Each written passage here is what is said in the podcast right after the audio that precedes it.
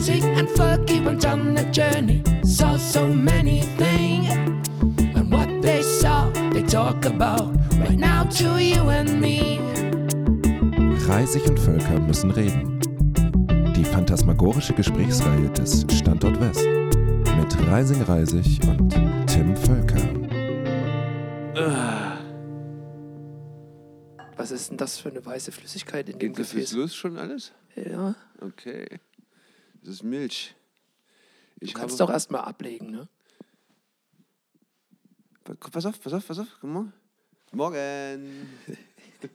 Kennst du noch die Mainzelmännchen? Ja. Ich muss jetzt mal das Mikrofon auf den Tisch legen. Ich lege das Mikrofon auf den Teppich.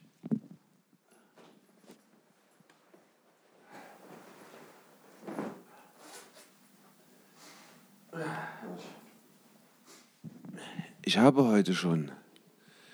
Du musst dann die Uhrzeit sagen, aber ich sage erstmal, was ich heute schon gemacht habe. Ich bin aufgestanden, mich rasiert, mir die Zähne geputzt, Spülmaschine angemacht, Kaffee gekocht und auf dem Weg hierher nachgezählt, wie oft ich mich geärgert habe und wie oft ich mich gefreut habe. Es steht 3 zu 3 für Ärgern und Freuen. Es ist jetzt 6.47 Uhr. Wahnsinn, oder? Früher war das ja ein Privileg der Proleten, so früh wach zu sein. Jetzt ist ein Pro Privileg der abgehängten Künstler und Intellektuellen. Also Zähne geputzt habe ich auch. Ja, das ist gut. Ah, Geduscht hast du dich auch, oder? Ach, Quatsch. Nicht? Nee, ich dusche doch früh morgens nicht, Nicht? Wieso? weil ich wasserscheu bin. Ah, ich dachte, dachte immer so, also ich mache das meistens frühs, weil ich denke, die Last, den Schmutz der Träume abduschen Na, dieser Schmutz. und dann in den Tag aber der Schmutz ist doch wie so ein Schutzmantel. Man zerstört doch den Schmutzschutzmantel der Haut. Ah, okay. Ich habe auch gehört, dass viel mehr Leute an dem Virus sterben, die sich frühmorgens duschen. Wenn man den dann so reinreibt in die Haut mit dem Shampoo zusammen. Aber, du bist doch so schamponiert. Ich hatte auch überlegt, ob ich mein schütteres graues Haar. Da hatte ich schon als, als Eitelkeit überlegt, ob ich mein schütteres graues Haar einseife und auswasche. Aber ich wasche meine Haare jetzt äh, nicht mehr so oft. Verdammt, das habe ich für ein Rasierwasser vergessen. Ich hatte mal so einen, so einen Kumpel bei der jungen Gemeinde, der hat mal, der hat seine Haare gar nicht gewaschen ganz lange, weil er gemerkt hat, der hatte auch so ziemlich lange Haare und sah aus wie so ein Indianer mit seinen ganz schwarzen Haaren. Hat dann gemerkt, dass nach ungefähr anderthalb Wochen war das Fett auf den Haaren total angenehm, fand er das. Und es hat dann die Haare so wie einge, eingelullt, eingehüllt, Einge was? eingelullt, eingehüllt. Die hatten auch mal eine Wette gemacht bei der, bei der jungen Gemeinde, fällt mir gerade ein, dass jemand mal eine Woche nicht kacken geht. Der kriegt dann irgendwie nach fünf Tagen auf der Straße solche Darmkrämpfe, dass nicht mehr laufen konnte, dass sie nach Hause tragen mussten. Das war doch diese, diese, dieser Verein mit den Bierfässern, wo man sich so drunter legen musste. Ich dachte, also das äh, fünf Tage nicht kacken gehen ist also ein christlicher, ein christlicher Wert. Ja, das, ich, mir fällt gerade auf, dass die im Westen, in der Zeit, wo die im Westen irgendwie ihre Klosterschüler vergewaltigt haben, wurden bei uns so lustige Dinge bei der jungen Gemeinde gemacht, wie Bluesmusik hören, Monopoly spielen, sich rumknutschen und sich unter Bierfässer legen. Was war denn der Wetteinsatz eigentlich bei dem Kackwettstreit? Es war, glaube ich, wie immer ein Kasten Bier. Ein Fassbier. nee, ein Kasten Bier. Ähm, du hast gerade gesagt, dass du ähm, gezählt halt noch hast. nicht kacken übrigens. War- Schöne Grüße an die Gerichtsmedizinerin, an die serbische Gerichtsmedizinerin in Pristina noch ganz nebenbei. Ah, da habe ich gestern beim Einschlafen dran gedacht, dass ich dich daran erinnern wollte, sie zu grüßen. Ähm, du hast gesagt, dass du gezählt hast, wie oft du dich gefreut und geärgert hast. Warum? Das habe ich mir mal ausgedacht auf dem Weg frühmorgens durch den Park und bis zum Bahnhof, weil ich ja wahlweise dann in den Zug steige oder in der Nähe des Bahnhofs arbeite, um rauszukriegen, wie ich gerade drauf bin. Weil ich glaube einfach nicht daran, dass ich das selber rauskriege, wie ich drauf bin. Also versuche ich sozusagen meine Reaktion zu beobachten und baue mir daraus dann meine Stimmungslage zusammen. Das ist wie eine Stimmungslagenskalierung. Und wenn ich mich ziemlich oft ärgere auf dem Weg zum Bahnhof über andere Leute, Radfahrer, die nicht schnell genug mit ihrem Baumarktfahrrad vor mir wegfahren, rote Ampeln, die nicht schnell genug auf grün schalten, Autofahrer, die mich nicht schnell genug überfahren, dann, wenn ich mich dazu oft ärgere, dann merke ich, dass ich an dem Tag irgendwie mies drauf bin. Und steuerst du dann gegen Naja, klar. und versuchst dich zu freuen? weil ich will ja protestantisch angepasst gut gelaunt sein. Dann steige ich dann ab von meinem Fahrrad und nehme erstmal eine Pille, bevor ich dann in den Bahnhof reingehe. Nein, mache ich nicht. Dann meditiere ich und mache mir so ein Gesicht an im Geiste wie der Joker mit so Mundwinkeln Du nach hast ja, scheinst ja echt viel Zeit zu haben auf deiner Arbeitsstelle, dass du meditieren kannst. Was ist denn das für ein Unterton für ein postfaschistischer, sag mal. Geh du erst mal arbeiten, du Künstler. Siehst du dich noch? Ja, genau. Da platzt mir doch gleich der Arsch. Und dann dir noch vorher. Siehst du dich noch? Ist wirklich ein guter Spruch, oder? Wir lachen ganz schön viel für die frühe Morgenstunde. Das ist äh, Galgenhumor. Und Überschuss an Stresshormonen. Ah, ja, das denke ich auch immer. Wenn viel gelacht wird und wenn so rumgewitzelt wird, ist das auch immer ein Zeichen von Stress, oder? Da waren wir mal in Äthiopien und da kam Susanna völlig fassungslos von so einem Markt wieder in irgendeiner Stadt da im Nordäthiopien und sagte, dass da gerade mitten auf diesem Markt, wo überall so Leute einfach nur auf einer Wiese saßen und größtenteils Klamotten verkauften, die wir hier in unsere Kleidercontainer gestopft hatten oder Öl aus der Europäischen Union aus Kanistern, wo drauf stand Not for Resale.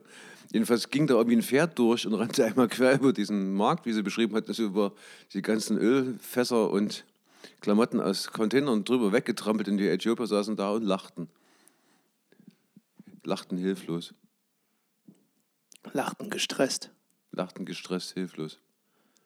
Der Plot daran ist, ich will es nochmal betonen, ich war in Addis Abeba und da rannten überall Bettler rum in DDR-Uniformjacken von der DDR-Armee und hatten so Heavy-Metal-T-Shirts an auf ihren ausge ausgemerkelten Leibern und tranken aus Bechern, die zusammengehämmert waren, aus solchen Blechcontainern, wo so ein blaues Logo drauf war mit der, von der Europäischen Union. Daraus tranken die Wasser.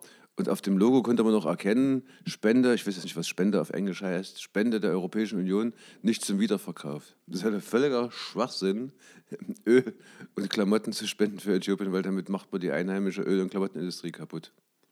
Und die Bettler sehen nicht gut aus in ihren Heavy-Metal-T-Shirts. Und hast du dich an deine Armeezeit erinnert? Ich war ja nicht bei der NVA. Ich war doch bei der Bereitschaftspolizei. Ah, Da hatten die andere Uniform. Grün. Dunkelgrün. Deswegen schwebt mir da irgendwie nicht der Kamm oder der Hoden oder was auch immer, wenn ich so eine NVA-Uniform sehe. Oder es gibt ja auch diese, diesen ASK, Armeesportclub. So ein Freund von mir, der fällt immer geistig tot um, wenn er irgendwie so ein Hipster in so einer DDR Armeesportclub Also diese braune- braun mit braun mit so mit Gelb-roter Streifen. Genau. Ja. Weil ich war ja, und unser Sportclub hieß ja nicht Armeesportclub, sondern Dynamo bei der Armee, äh, bei der Bereitschaftspolizei. Witzigerweise stand auch in meinem Wehrdienstausweis WEZ, Wehrersatz, nee, warum eigentlich Z? Nee, WED, Wehrersatzdienst jedenfalls, habe ich gemacht. Ah, weißt du, was mir dazu einfällt? Äh, kleine Debatte in der BRD war jetzt gerade, dass der sogenannte Heimatschutzdienst irgendwie jetzt losgeht. Ja, ja, seit Und- dieser Woche. Und die, die äh, Verteidigungsministerin hatte gesagt, das fand ich ganz witzig, dass das Wort Heimat, nee, nee, sie hat gesagt, die Mitte der Gesellschaft muss das Wort Heimat wieder zurückerobern. weil das sozusagen so sch äh, schwer besetzt ist. Heimatschutzbrigade durch äh, Rechtsradikale. Aber es wird schon wieder sehr stark diskutiert, was diese Heimatschutzbrigade bringen soll. Eins der unzähligen Beispiele, dass es wirklich eine, nicht mal mehr eine Bananenrepublik ist, in der wir leben. ist eigentlich dieser, ist dieser Heimatschutz, ist das eher technisches Hilfswerk oder eher sowas wie die Nationalgarde? Ich habe das nämlich nicht so ganz gecheckt. Ähm, ich habe irgendwie der Zeitung entnommen, dass das eine Armee-Untereinheit ist, also wirklich bewaffnet, die aber jetzt nicht dauernd Holidays in Afghanistan machen. Also das war irgendwie der Witz, dass die die Garantie haben, nicht ins Ausland zu fahren. Aber was, dann, mich, was mich ja eigentlich stören würde. Überleg mal, was, da gehen ja Leute auf die Straße und demonstrieren, damit sie endlich mal mit einem Kreuzfahrtschiff irgendwo hinfahren können und du sollst dann irgendwo anmustern, wo du garantiert nicht ins Ausland kommst. Also da würde ich mich beschweren, das ist eine Diskriminierung. Ich würde mich erst bei dem Heimatschutz einschulen lassen, dann würde ich den verklagen, dass ich nicht ins Ausland komme. das klingt nach einem richtigen Deutschen. Ich sag, die sind alle wahnsinnig geworden hier in dem Land. Also diese Aussage, dass man das Wort Heimat in die Mitte der Gesellschaft bringen muss, also Zurückerobern. zurückkaufen. Ich werde, merkst es ist so lustig, dieses, dieses ganze Kack, Spießerland, das, die haben sich so dermaßen verrannt, das ist wirklich Wahnsinn. Echt schlimmer als die DDR. Die DDR war ja schon wortglauberisch, aber so viele Worte hatte der Prolet in seinem Gehirn nicht zur Verfügung. aber diese, diese pseudo-gebildeten westdeutschen Fuzis mit ihrer Wortklauberei, das ist wirklich nicht zu aushalten. Tja, Es geht schon mit das Virus los und der Virus und Heimat und da, da, da. Meine Güte. Ich habe noch gelesen, man darf das Wort Heimat nicht den Rechten überlassen. Das ist doch der Heimat ist doch scheißegal, wie die heißt. Ich plädiere für Rodina heißt Heimat auf Rumänisch? auf Russisch. Auf Russisch. Ähm, Das kommt irgendwie von Geburt her oder so. Ich glaub- glaube ich, würde ich mal denken. das hier ist ja auch unsere 32. Folge. Der Heimat, das ist ein Automat, der immer heil macht. Der Heimat. 32. Folge. Scheiße, ich drehe gerade durch, ist zu zeitig. Unser Thema heute ist ja Vertrauen. Und da finde ich dieses, diese, kleine, diese kleine Finte oder Spitze, fand ich eigentlich schon ganz gut. Welche jetzt? Naja, Vielen. das, wie absurd du das nennst mit der Heimat und der Wortklauberei. Nee, Heim, Heimat finde ich überhaupt nicht absurd. Nein, ich meine, die, wie mit dem Heimatschutz umgegangen wird und so weiter. Gelaber, das ist ja dieses Endlose. Und Vertrauen ist ja auch gerade tatsächlich ein relativ großes Thema oder das, die Abwesenheit von Vertrauen. Oh, da kann man auch endlos drüber reden. Also mich interessiert, wie du, wie so dein, wie dein Vertrauen gegenüber der Regierung ist und ob, da, ob du da überhaupt den Begriff, Begriff Vertrauen wichtig findest, bevor wir, bevor wir noch sozusagen auf andere Ebenen des Vertrauens, also zwischenmenschliches Vertrauen und partnerschaftliches Vertrauen Ach, zu sprechen kommen. Wem muss man denn jetzt noch alles vertrauen? Du musst niemandem vertrauen. Es ist eigentlich ist ja auch Vertrauen ist ja eigentlich auch gleichzeitig die Abwesenheit von Vertrauen, ne? Oder sagen wir mal die Möglichkeit des Misstrauens. Ich weiß noch, wie ich mit Sven Steinert am Lilienstein hing am Felsen, Westkante. Westkante, Lilienstein, Sächsische Schweiz. 7b. 7b ist schon ziemlich schwer zum Klettern. Und da hingen wir, hingen wir irgendwie so in halber Höhe, in ungefähr 40 Meter Höhe über dem Waldboden mit Blick auf die Elbe im Adlerklo. So haben wir das getauft. Das war wie so eine Spalte, wo man so so ein Überhang und das war so, da wohnten irgendwelche Viecher, eben halt Greifvögel und die hatten das voll gekackt. Und man musste sich durch, Kacken die ihre Wohnung voll. ja, weiß ich auch nicht. Jedenfalls, jedenfalls muss, muss, sollten wir da rausklettern und kamen da nicht raus. Wir, wir schafften es einfach nicht, wir waren so blöde und so doof, da rauszuklettern. Und dann hingen wir da so rum und ich hatte irgendwie so das Seil in der Hand und dann sagte dann Sven Steiner zu mir, Georg, ich vertraue dir nicht. Das klang gerade ziemlich, das war eine sehr gute Imitation seiner Stimme. Ja, ne? Und das, Wow. da, da haben wir dann rumgesessen und uns angeschrien, mit den Seilen nacheinander geworfen, das Ganze in 40 Meter Höhe am Felsen. Wir kamen einfach aus diesem scheiß Adlerklo nicht raus und haben solche wilden Abseilaktionen veranstaltet. Und seitdem ist der Running Gag beim Klettern zwischen Sven Steinert und mir, ich vertraue dir nicht. Aber Ich vertraue übrigens niemandem, nicht mal mir selber. ähm, Nee, andersrum, ich vertraue allen möglichen Leuten, aber mir selber nicht. ähm, beim Klettern ist Vertrauen also wichtig, wenn ich das verstehe. Interessant ist natürlich auch, dass es wurde zu einem Running Gag, aber in der Situation selbst war es schon ernst gemeint. Ja, das war total. Naja, ja, wir mussten da wieder runterseilen. Das war uns eigentlich auch alles scheißegal. Und wir hätten auch am liebsten das Seil runtergeschmissen und wären hinterhergesprungen. Nur irgendein Anfall von Rationalität hat uns davon abgehalten. Ja, die, die serbische Gerichtsmedizinerin aus Pristina kommt manchmal nach Sachsen zum Klettern und die meckert dann immer rum. Wenn ich dann sie sichere und sie irgendwie so runterguckt, ach nee, das macht die gar nicht. Die lässt sich von mir immer ungern sichern, weil die behauptet, ich würde mir immer während des Sicherns immer Zigaretten drehen. Woran jetzt der gebildete Zuhörer merkt, dass ich dann wahrscheinlich nicht sichere, weil ich ja nicht vier Hände habe, sondern nur zwei. Ähm, Ähm, was, hast du denn, was hast du denn eigentlich erwidert, als der Herr Steinert gesagt hat, dass er dir nicht vertraut? Na, nichts. Ich war mit mir selbst beschäftigt, ich musste mich irgendwo festhalten. Aber warum, warum hat er überhaupt, die, warum hat er überhaupt das mit dem Vertrauen geäußert? Das ist beim Bergsteigen wichtig? Wegen dem Sichern? Ob das wichtig ist? Ja. Ja, der ist ja heute noch der Meinung, dass ich unter so einer anderen 7a oder 7b, dass er da deswegen drei, vier Meter runtergeplumpst ist, bis dann das Seil ihn festgehalten hat, weil ich, während, weil ich mir in dem Moment gerade eine Zigarette gedreht hätte. Dabei dehnt sich aber das Seil. Weiß ich nicht, kann sein, Ja, ja. der drehte sich irgendwie beim, der, der hing, der, der kletterte so über mir und dann rumpelte es plötzlich und dann hing plötzlich vor, so einen halben Meter von meinem Gesicht entfernt, das erschrockene Sven Steiner-Gesicht, aber verkehrt rum. Und guckte mich erschrocken an. Da war er so runtergeplumpst, hat sich gedreht und hing dann so vor meinem Gesicht und guckte mich an. Er hat aber nicht gesagt, dass er mir nicht vertraut in dem Moment. Ich sehe, du hast dir, dir richtig so richtiges, äh, so ein Frühstücksbuffet mitgebracht. Mhm. Ein Schraubglas mit Kaffee, Guck glaube mal, ich. schwarz-weiß-rot. Ich versuche bloß heimlich meine Reisburger-Attitüde zu frönen. Kaffee, Himbeerlassi. Himbeerlassi und Milch. Mal, muss ich andersrum hinstellen. Schwarz, weiß, rot. Wenn, das, wenn das jemand sieht von unseren Zuhörern, dann vertraut er mir nicht mehr. Ich habe mich letztens mit einem unterhalten, der war bei, bei den Reisbürgern, weil es da gutes Kristall gab zum Schniefen. Da war, fand auch ein paar Jahre gut und dann sind die irgendwie maßlos ihm auf den Geist gegangen mit ihrem Dogmatismus. Das fand ich irgendwie lustig, so sein, sein Brass auf die Reichsbürger. Und dann kam noch der Nächste und erzählte mir, dass er beim Sturm 88 war in der NPD und dass ihm immer auf den Geist ging, die Nazis, weil er seinen, frisch geborenen Sohn mitbringen sollte, damit er gleich mal völkisch erzogen wird. Da hat er dann wutschnappend die Sturm 88-Tür sich zugeknallt. Ähm, glaubst du denn, dass solche Leute Vertrauen in ihre Organisation haben und die also mehr Vertrauen als in die Regierung? Ja, offensichtlich. Was, erst- er, was offen- erhoffen sie sich eigentlich von diesem Vertrauen? Offensichtlich erstmal ja. Warum brauchen wir das denn, dieses Vertrauen?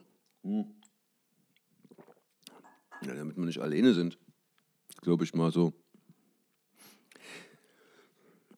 Ich habe mal mit einer Frau in einem Hotel eingecheckt. Das Hotel war so ein altes, ich war schwer verliebt in die Frau, jedenfalls schon ewig her.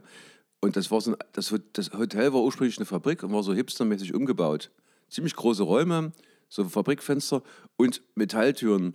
Und dann ging sie vor mir in das Zimmer rein, relativ großes Zimmer, bestimmt 40, 50 Quadratmeter. Und dann knallte ich hinter mir die Tür zu, oder die fiel mir aus der Hand, und da zuckte die dermaßen zusammen. Da merkte ich so, da dachte ich mir so im Stillen, ah, okay, alles klar. Das sind so diese drei Millionen Jahre Misstrauen von Frauen gegenüber, Männer, äh, von, gegenüber Männern. Ich glaube, Vertrauen wird es wahrscheinlich gar nicht geben. Wahrscheinlich wird es eher nur das, Ab- die Abwesenheit von Misstrauen geben. Das ist mir auch gerade aufgefallen, als ich dich danach gefragt habe, wie dein Vertrauensverhältnis zum Beispiel zur Regierung ist. Das Vertrauen ja immer eben, also wenn man von, wenn du von Vertrauen sprichst, dann denkst du auch immer Misstrauen mit. Ja, also man eigentlich kann, kannst du ja nur jemandem vertrauen, dem du auch misstrauen könntest. Oder? Ja, jetzt wird es aber ganz schön abstrakt zum frühen Morgen. Ich hänge noch ein bisschen fest bei dieser Kletter, bei diesem Klettergedöns. Ich glaube, das ist eigentlich, das ist eigentlich ein ganz le leicht besserer Aufhänger als die Regierung auf irgendeine Art. Also ich finde das Klettern mehr sexy als die Regierung. Ja, es gibt ja verschiedene Ebenen von Vertrauen. Aber bei diesem Klettergedöns ist es so, dass ich also als Teenager und als junger Erwachsener das gemacht habe und so vor mich hingeklettert habe und da war es halt gut mit schlechter Ausrüstung und bröseligen Fels in einem kleinen schmutzigen Land. So weit, so gut. Und dann kam irgendwie der metaphorische Westen und dann wussten alle alles besser und da wurde ich manchmal auch belehrt in der Kletterhalle, dass ich meinen Karabinerhaken falsch rum an meinem Gurt habe und so und so. Ich habe da mal nichts dazu gesagt. Aber im Stillen habe ich mir so gedacht, das ist eigentlich sowieso scheißegal, ob ich da in Dolomiten oder Sächsischen Schweiz meinen Vorsteiger sichere oder nicht, weil wenn der da irgendwie über mir klettert und seine letzte Sicherung 10 Meter her ist und der lässt los, dann fliegt er ja 20 Meter durch die Gegend, da kann ich noch nichts dagegen machen. Weißt du, wenn der, der klettert, ich, das Seil hat, das, Seil hat 60 Meter, ne, so. Und dann klettert einer los und klettert, ist irgendwie 30 Meter über mir. Und der hat aber nach 20 Metern sich eine, sich eine Sicherung gebastelt oder sich irgendwo eingeklinkt und dann ist er weitergeklettert. Wenn er dann loslässt und dann irgendwie nach 20 Metern irgendwo gegen den Felsen klatscht, also er so oder so tot, da brauche ich auch das Seil nicht festzuhalten. Aber ist das denn, also ich kenne mich da nicht Das heißt, aus, aber das ist heißt das immer, den, immer den Gedanken zu Ende zu bringen. Ich habe bei dem Klettern einfach, sagen ja manche, ja, ich muss den sichern und da muss ich ja dann hinterher zum Psychiater, wenn der dann runterfällt und ich bin schuld. Ich habe dann relativ schnell begriffen, selber schuld, wenn man da klettern geht, weil man kann sterben. Das heißt, bevor ich irgendwo einsteige, was irgendwie unübersichtlich und lang ist und schwer ist, dann rückversichere ich mich, ob ich bereit bin, diesen Tag als meinen letzten zu akzeptieren. A. Und B. Wenn der über mir runterfällt und tot ist, dann kann ich ja nichts dafür. Es kann halt passieren. Das heißt, ich habe weder, gelernt, weder Vertrauen noch Misstrauen zu haben, sondern eher so Fatalismus. Also ich selber merke an mir, dass mir das eigentlich scheißegal ist, was ich für eine Regierung habe. Also ich kann mit dem Vertrauensding irgendwo nicht anfangen oder Miss, nee, ich kann mit dem, genau, ich kann mit dem Misstrauensding nichts anfangen. Deswegen habe ich meistens Vertrauen. Wohl wissen, dass das einfach nur so eine Art, pff, ja, dass es halt ein Vorschuss ist.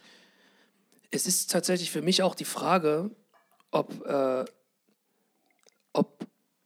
der Bürger einer Regierung sowas wie Vertrauen entgegenbringen sollte. Also, als, Mm. also ob Vertrauen der richtige Begriff überhaupt ist. Aber damit werben sie doch auf ihren. Bei, Ja. damit, damit wird doch. Da sollte man misstrauisch werden, wenn damit gewonnen Ja, absolut. Da- Das ist ungefähr so, als wenn du irgendwo liest bei irgendeiner, du liest ja bei der Kreditgesellschaft XY oder bei der Deutschen Bank, wir renovieren für Sie. Da weißt du ganz genau, ha, Terre. Ne? Wir bauen dieses neue Auto nur für Sie. Wir lassen nur für Sie Kongolesen in Lithiumminen sterben. Muss man allerdings sagen, das darf man nicht mehr Erdöl sagen. Ähm, Jedenfalls dieses Ding mit dem Vertrauen, es ist ja völliger Blödsinn mit diesem Vertrauen. Ja, vertraut mir, vertraut mir, vertraut mir. Ne? Weil es gibt ja keine Sicherheit im Leben. Jetzt, sind wir, jetzt bin ich langsam wach. Genau. Das ist ja wie mit unserem allseits beliebten Virus. Das ist ja alles völliger Blödsinn. Entweder du stirbst oder du stirbst nicht. Du weißt ja nicht, ob du morgen noch lebst. Das heißt, diese tiefe innere Verunsicherung kann man doch jetzt nicht mit, mit Vertrauen, der mit Vertrauen begegnen. womit sollte man der Verunsicherung dann begegnen? Keine Ahnung. Mit Sex, Drugs und Rock'n'Roll, was willst du nicht? Da kannst du nicht begegnen, weil das nervt. Das nervt total. Das ist wie mit, diesen, wie mit diesen Singvögeln. Mich nervt das total, wenn ich im Winter durch den Park laufe und da liegt dann so ein abgestürzter Vogel und dann fällt mir immer wieder ein, dass in kalten Wintern 80 Prozent von diesen wunderschönen Viechern aus dem Nest fallen und sterben. Du musst dir mal so einen Singvogel, Singvogel mal angucken, was Mutter Natur sich für eine dermaßen eine Mühe damit gegeben hat. Und das ist dann, wäre dann ein Element, wo du schlechte Laune bekommst. Ja, erstens. Und zweitens, wo ich merke, dass das mit dem Vertrauen und mit dem Misstrauen einfach auch bloß eine Erfindung ist. Ich wollte nämlich gerade sa wollte nämlich gerade sagen, dass wenn du sagst, das ist totaler Quatsch und es bringt nichts, ist das es ist aber die Geschichte, die uns die wir uns auch als Menschen gegenseitig erzählen. Also auch in zwischenmenschlichen Beziehungen spielt Vertrauen ja eine Rolle. Vor allem, wenn man heterosexuell ist, bei Frauen. Die- Für die ist es ja irgendwie ganz wichtig. Ja, ich denke in der also ich als Nichtfrau finde Vertrauen auch also schon wichtig. Vertrauen auch im Sinn, also ich meine jetzt gar nicht mal sozusagen in einer Paarbeziehung, dass man sich treu ist, sondern ich finde das mit dem Bergsteigen gar nicht, gar nicht so schlecht. Also Vertrauen in diversen Formen. Also zum Beispiel ist ja auch eine, obwohl das ist, also ich könnte ja zum Beispiel sagen, ich vertraue demjenigen, mit dem ich zusammen bin, oder auch ich vertraue dir zum Beispiel, dass du jetzt nicht auf mich zukommst und mich umbringst. So, weißt du? Gut. Ist aber auch wirklich anstrengend, jemanden umzubringen. Und du bist ja auch so irgendwie relativ klein und ziemlich drahtig und da habe mal drüber nachgelesen, Menschen erwürgen, das ist ja total anstrengend, Menschen zu erwürgen. Also Menschen lassen sich an sich gar nicht so richtig gerne erwürgen. Und wenn der dann so ein bisschen verschwitzt ist, der Mensch, oder sich gerade die Haare gewaschen und noch so ein bisschen Shampoo am Hals hat, dann glitscht der ja immer so weg. Und du bist ja nur noch so, so ein bisschen störrisch von deiner ganzen Art her. Bedenkenswert finde ich gerade, dass wir eben noch über äh, Partnerschaft geredet haben und nicht direkt auf Erwürgen.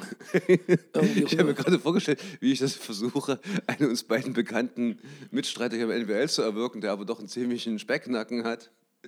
Ich ich habe auch so kleine Hände, ich komme ja gar nicht weit rum. Das ist ja immer beim Klettern auch so blöd manchmal. Aber Also da hätte ich jetzt jedenfalls keine große Angst davor, dass mich jemand erwürgt. Da bräuchte ich kein Vertrauen, weil das, wie gesagt, ziemlich anstrengend ist. also du hast dann eher Vertrauen in die Faulheit des Menschen. Dass er, Ja, genau. Das lässt sich aber. Wie bist du denn eigentlich auf dieses Vertrauensding überhaupt gekommen? weiß ich nicht, das kam, wo, wo haben wir uns letzte Woche gesehen? Irgendwie ist es mir an dem Tag, In Eisenhüttenstadt, glaube ich. ja genau. Ähm, Waren wir nicht in Eisenhüttenstadt zu diesem illegalen Skinhead-Konzert? ja, aber eigentlich sollten wir da doch Die Band hieß Stalins Erben. Ich dachte aber eigentlich, also eigentlich waren wir da, um diese, Das stellte sich diese, ein, so- diese eine Maschinenanlage Das zu stellt sich prüfen. dann irgendwie als transsexueller Liedermacher raus, doch, wenn ich mich recht entsinne. Wir, ich, wir hatten doch irgendwie Pogo erwartet. Ich hatte mir extra meine Pogo Arbeitsschuhe erwartet. angezogen und dann war das doch so ein transsexueller Liedermacher, der irgendwie früher mal Buddhist war und dann irgendwie in die linksradikale Szene abgeglitten war.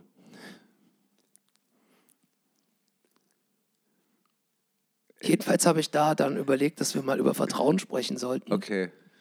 Ähm, aber natürlich auch, weil die Regierungs, die, das Vertrauen in die, das fehlende Vertrauen in die Regierung in aller Munde ist gerade. Ja, das ist, so ein, das ist so ein absurder Quatsch.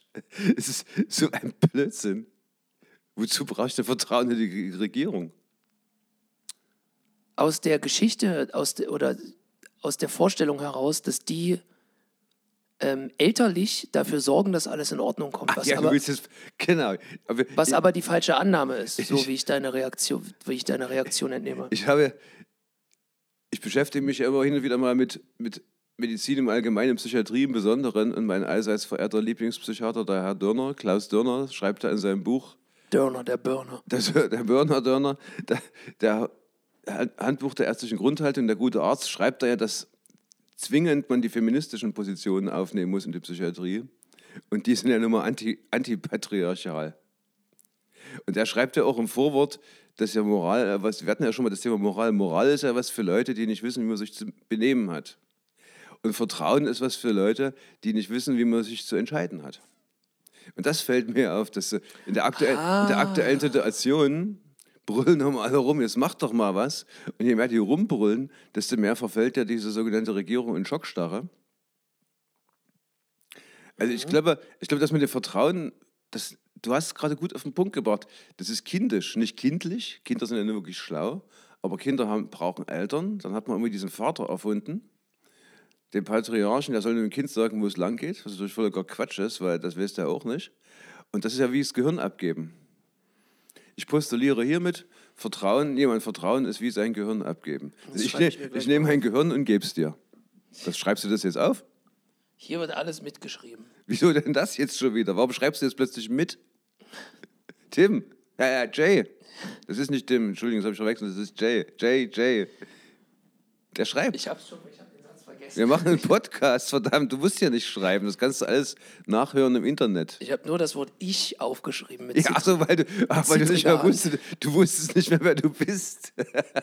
Das ist wie bei diesen Alzheimer-Typen, wenn du so mit so bealzheimerten Leuten vor dem Spiegel stehst. Stark. Da, da, du, du hältst, stell dir vor, wir stehen mit so einem Herrn Alzheimer vor dem Spiegel, du hältst ihn rechts, ich halte ihn links und dann stehen wir vor dem. Spiegel und dann, und dann zeigen wir auf uns im Spiegel und dann sagt er, wenn, wenn ich auf dich zeige, sagt er JJ und bei mir sagt er Kevin und dann und, oder nee, der sagt, wenn ich auf dich zeige, sagt er du. Und dann zeige ich auf mich, da sagt er du. Und dann zeigen wir auf ihn im Spiegel, sagt er du. Weil der weiß nicht mehr, dass er ich ist. Aber der, wenn wir sagen du, weiß er ja auch nicht, dass, wir ich, dass er ich ist. Dann denkt er, er ist du. Der Dude. Das soll es jetzt, das soll's jetzt eine, eine, eine Neuverfilmung mit dem, von diesem Dude-Film geben. Wozu? Das habe ich mich auch gefragt. Also einen, also einen Pre, in den Pre, in den Sequel, also einen Nachfolger oder eine mit neuen Schauspielern? Se- Sequel. Oder die umgedrehte König der Löwen-Variante. Ah nee, also von Tieren gespielt, meine ich. ja. Neuverfilmt, jetzt mit Tieren. Oh, scheiße. No human being was harmed in this movie. Ähm, Ja, das ist ja cool, so ein Tierfilm, wo dann wahrscheinlich Menschen irgendwie in Käfigen gehalten werden und verkloppt werden. Warum gibt's denn das nicht? das gibt's bestimmt. Ah, gibt's wahrscheinlich. Vertraust du denn Hollywood? Dass Ja, sie dich aber mit absolut. Entertainment versorgen? Na, aber absolut. Ja, aber das mache ich auf jeden Fall. Das ist ein Verhältnis, das auf einer Vertrauensbasis gebaut ist? Ja, da die wirst Entertainment- und da wirst du- Veranstaltungsindustrie? Da weißt du, was du kriegst. Ja. Also brauchst du denen gar nicht vertrauen, weil du weißt, was du kriegst. Du hast ja gerade auch gesagt, Vertrauen ist ab, ab Mangel an Entscheidungsfähigkeit. Eben meintest du, ja, ich kann Hollywood vertrauen, aber dann meinst du, du weißt, was du kriegst. Vertrauen ist Faulheit. Vertrauen ist Verbrechen. ja, das stimmt. Ich habe mir übrigens die Platte jetzt von dieser Band Ornament und Verbrechen gab es jetzt irgendwie so eine, hat einer so eine Schallplatte draus gemacht. Das ist ja total krudes Zeug. Das hatte ich gar nicht so in Erinnerung. Wie kann, genau, wie kann man denn vertrauen, wenn man sich nicht erinnern kann? Ja, jetzt wird es doch richtig philosophisch, oder?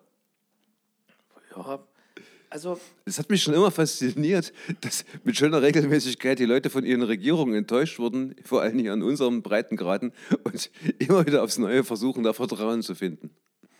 Also oder eben eine Wehrsportgruppe gründen und da Vertrauen suchen und dann Ich da habe- auch wieder. Ich habe mir doch gestern die Brücke, die Brücke, erst die Brücke von Remagen angeguckt, diesen Film von 1969, den fand ich irgendwie langweilig, habe ich dann um, umgeswitcht zur Brücke von Arnheim. Der ist ja wiederum cool, der Film. Und da, da, da geht es irgendwie um solche Zweiter Weltkrieg. Ja, ist Zweiter Weltkrieg bestimmt. Es werden immer Brücken verteidigt, oder? Es werden Brücken verteidigt, genau. Und dann rennen die alle rum mit ihren Uniformen und der Führer hat doch gesagt, die Brücke muss doch. Aber irgendwie ist das so unhinterfragt, dass der Führer an sich total bescheuert ist. Also, das ist auch, das passt ja so ein bisschen.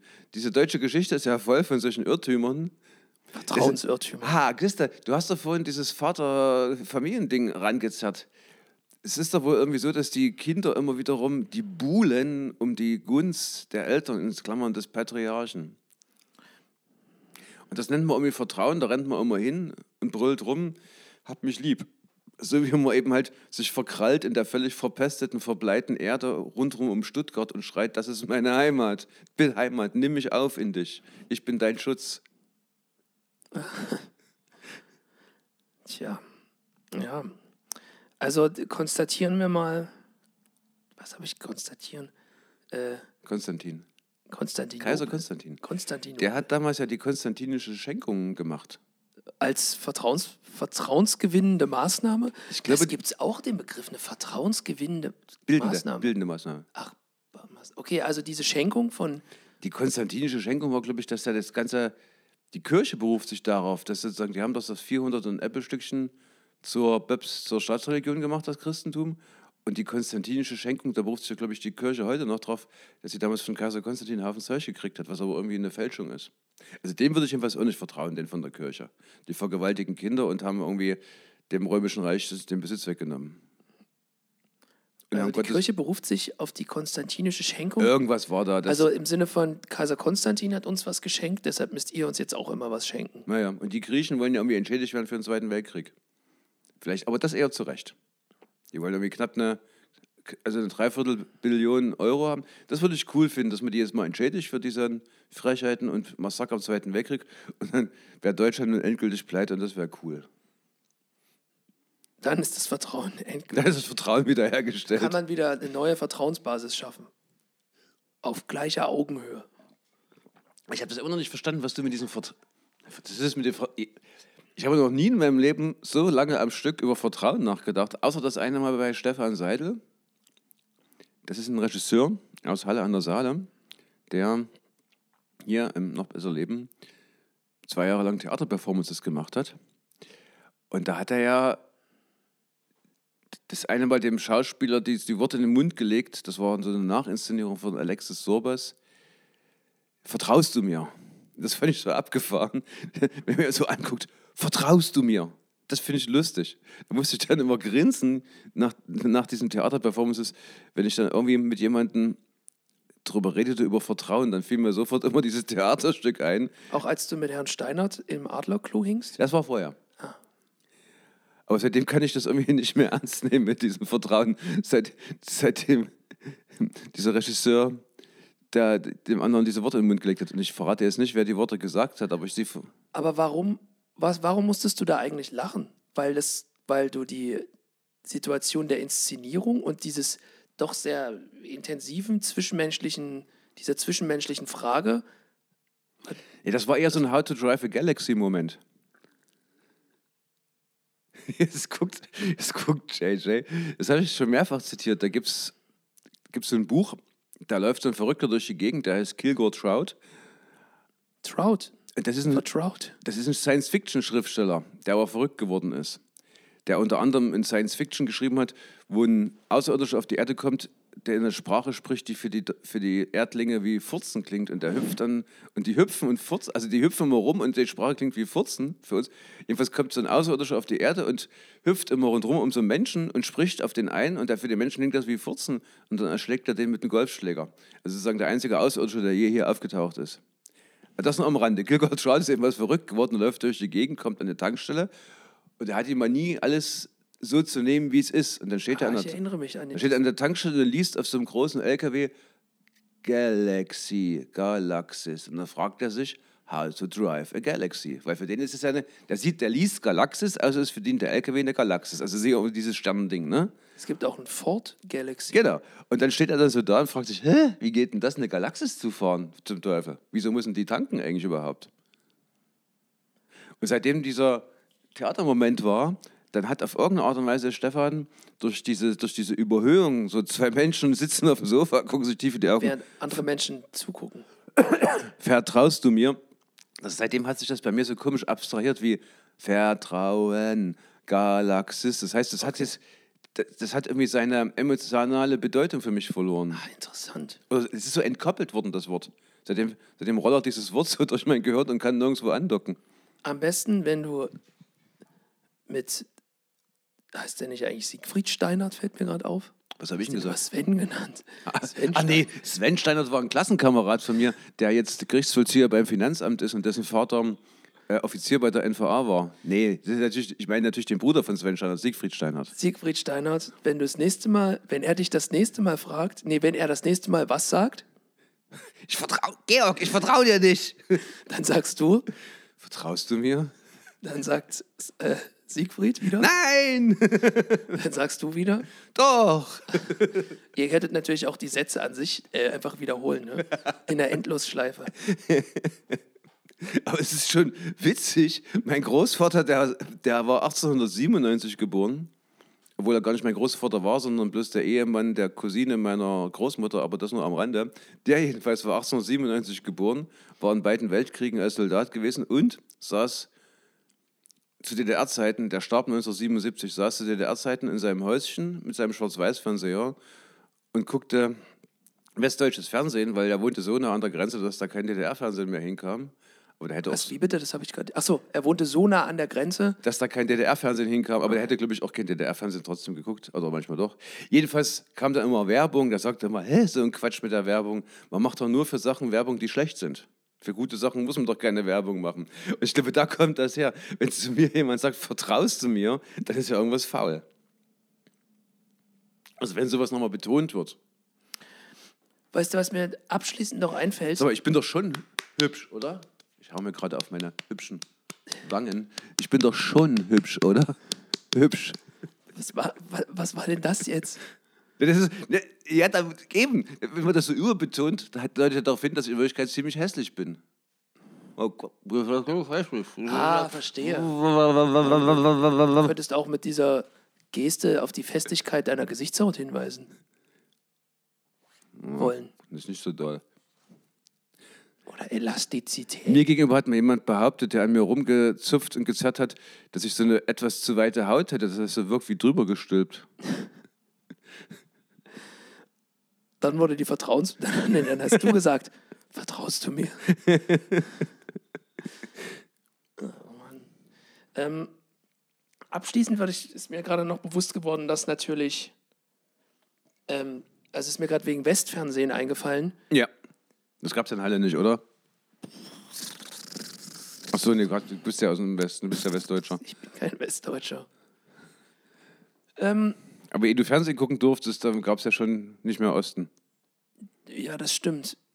Ähm, das Fernsehen macht- Wohnzimmer Fernsehen meiner macht- Eltern war komplett leer geräumt. Da Fernsehen nichts macht drin, Sinn. außer so ein kleiner Fernseher. Und einem, und glaube ich, so einem, so einem, so ein paar Schaumstoffkissen. Ich glaube, weil meine Eltern gerade ihr Wohnzimmer dann neu gemacht haben. Und der Boden war so, ähm, es war kein Linoleum, sondern so ein grauer Spann, so ein grauer Spannboden irgendwie. Also wie so, ein, Hm? so eine dicke graue Folie. Äh. Und Bist du dir sicher, dass das nicht in der Kinderpsychiatrie war? Du warst doch mehrere Jahre in der Kinderpsychiatrie, hast du erzählt.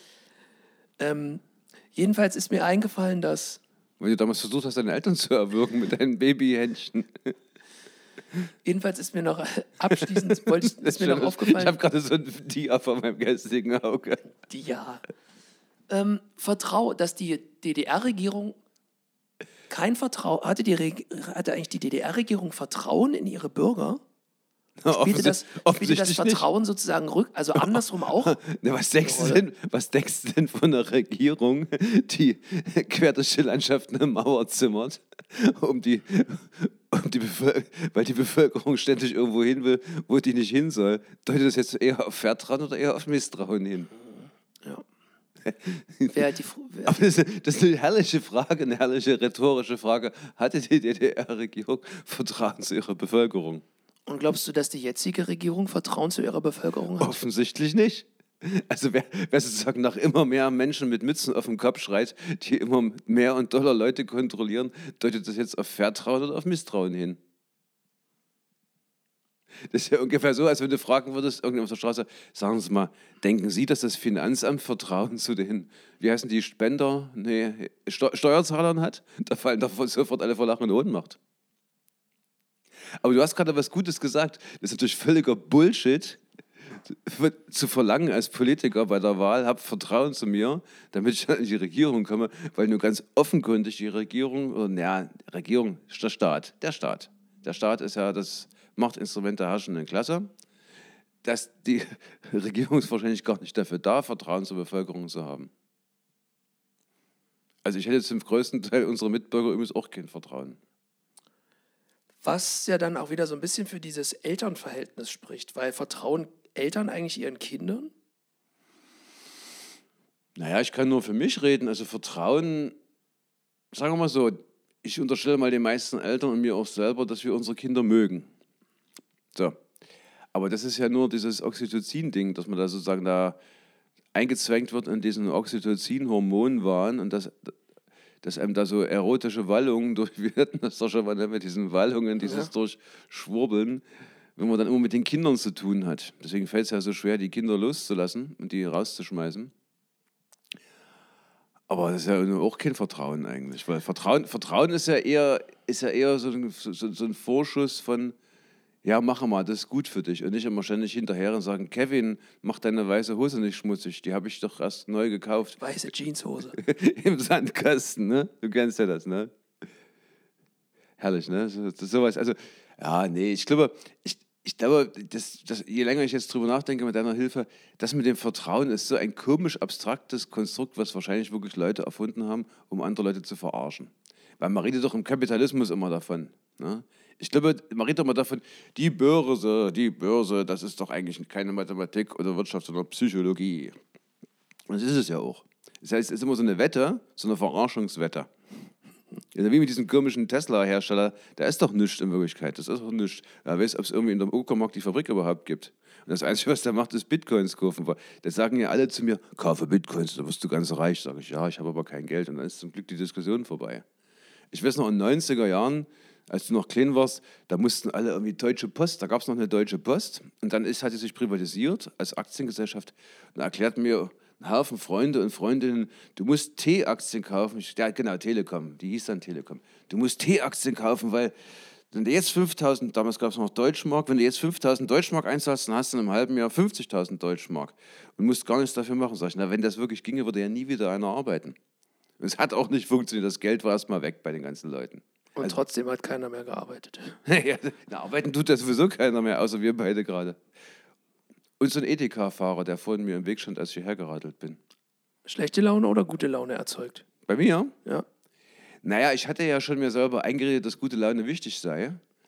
Und dann hat mich das irgendwie belustigt, dass der mir im Weg rumstand. So kann man sich das auch schön reden, ne? Oder? So früh aufstehen zu müssen. Wie, wie, viel, wie viele Minuten haben wir eigentlich jetzt auf der Uhr? Haben wir das jetzt schon erledigt, was die. Es ist jetzt genau 7.30 Uhr. Nee, ich meine, dass jetzt nicht die Serbin wieder an mir rummeckert, dass es zu kurz war. Äh, ich glaube, das ist ausreichend. Weil die hört doch den Podcast immer äh, zwischen, zwischen Targowischte und Pristina. Und das dauert, wenn jetzt nicht gerade eine Straßensperre ist oder die serbische Armee sie beschießt, dauert das irgendwie ungefähr eine halbe Stunde. Vertraust du mir? Nein, natürlich nicht.